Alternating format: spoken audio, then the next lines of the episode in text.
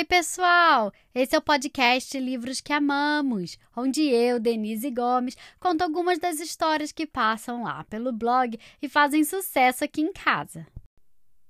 O livro de hoje foi publicado em 1938, tem muito tempo.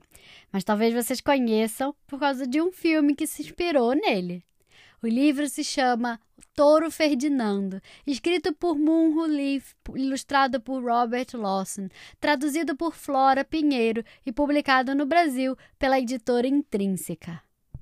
Quem apresenta o episódio de hoje é o Benjamin, direto da minha terra natal, Rio de Janeiro.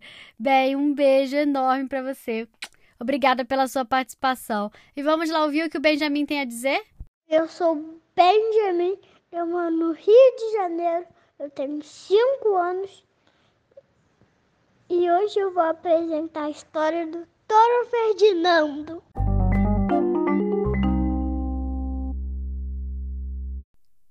Todos os outros bezerros viviam correndo e pulando e dando cabeçadas uns nos outros, menos Ferdinando. Ele gostava de ficar sentado, bem quietinho, cheirando as flores. Seu cantinho preferido no pasto era embaixo de um carvalho. Era sua árvore preferida. Ele passava o dia inteiro sentado ali, na sombra, cheirando as flores. Sua mãe, a vaca, às vezes ficava preocupada com Ferdinando. Não queria que ele se sentisse sozinho. Por que você não brinca de correr, pular e dar cabeçadas com os outros bezerros? perguntava ela. Mas Ferdinando respondia: Prefiro ficar aqui, quietinho, cheirando as flores. E assim ela entendeu que Ferdinando não se sentia sozinho. Por ser uma mãe compreensiva, mesmo sendo uma vaca, deixou que ele ficasse ali, quietinho e feliz. Com o passar dos anos, Ferdinando cresceu e ficou bem grande, bem forte. Todos os outros touros do pasto que tinham crescido com ele passavam o dia inteiro brigando, dando cabeçadas e chifradas uns nos outros. O que eles mais queriam era serem escolhidos para as touradas de Madrid. Menos Ferdinando. Ele ainda gostava de ficar sentado embaixo do carvalho, bem quietinho, cheirando as flores. Um dia apareceram cinco homens com chapéus muito engraçados. Estavam procurando entre os touros aquele que fosse o maior, o mais veloz, o mais forte, para levarem as touradas de Madrid. Todos os outros touros começaram a correr e saltar, bufando e dando cabeçadas, para que os homens vissem que eram muito, muito fortes e muito, muito ferozes. Ferdinando sabia que não seria o escolhido e não se importava com isso. Então foi se sentar embaixo de sua árvore preferida. Só que ele não olhou direito para o chão. E em vez de se sentar na grama fresquinha e gostosa, acabou se sentando em cima de uma abelha. Bzzz. Veja bem, se você fosse uma abelha e um touro se sentasse em cima de você, o que você faria? Daria uma ferroada nele, é claro. E foi exatamente isso o que a abelha fez. Ai, que dor! Ferdinando se levantou de um pulo e saiu correndo, bufando e resfolegando, dando coices e chifradas no ar como um louco. Quando viram aquilo, os cinco homens gritaram de alegria. Lá estava o maior e mais feroz de todos os touros, perfeito para as touradas de Madrid. Então eles colocaram Ferdinando na carroça e o levaram embora para Madrid.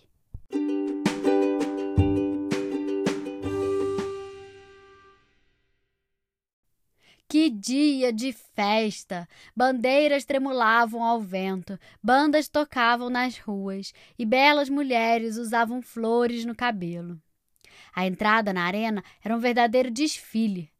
Primeiro passavam os bandarilheiros, carregando longas estacas enfeitadas com fitas, para espetarem o touro e deixá-lo com raiva. Em seguida vinham os picadores, montados em cavalos magrelos e carregando lanças compridas para espetarem o touro e deixá-lo com mais raiva ainda. Depois deles vinha o toureiro, o mais exibido de todos, se achando muito bonito e acenando para as mulheres.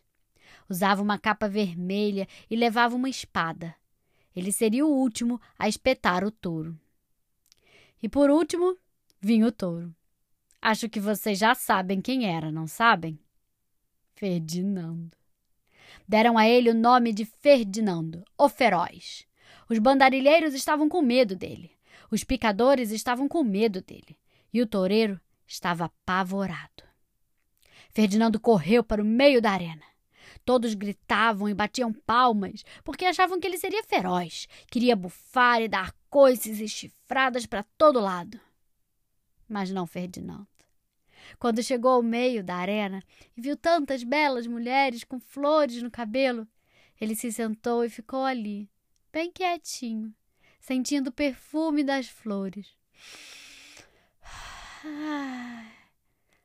Não importava o que fizessem, Ferdinando se recusava a lutar e ser feroz. Continuava ali, sentado, cheirando as flores. Ah. Os bandarilheiros ficaram com raiva. Os picadores ficaram com mais raiva ainda. E o toureiro chegou a chorar de tanta raiva por não poder se exibir com sua capa e sua espada. Então, tiveram que levar Ferdinando de volta para casa. E até onde sabemos, ele continua lá, sentado embaixo de sua árvore preferida, bem quietinho, cheirando as flores. Ah e é muito, mas muito feliz. Fim.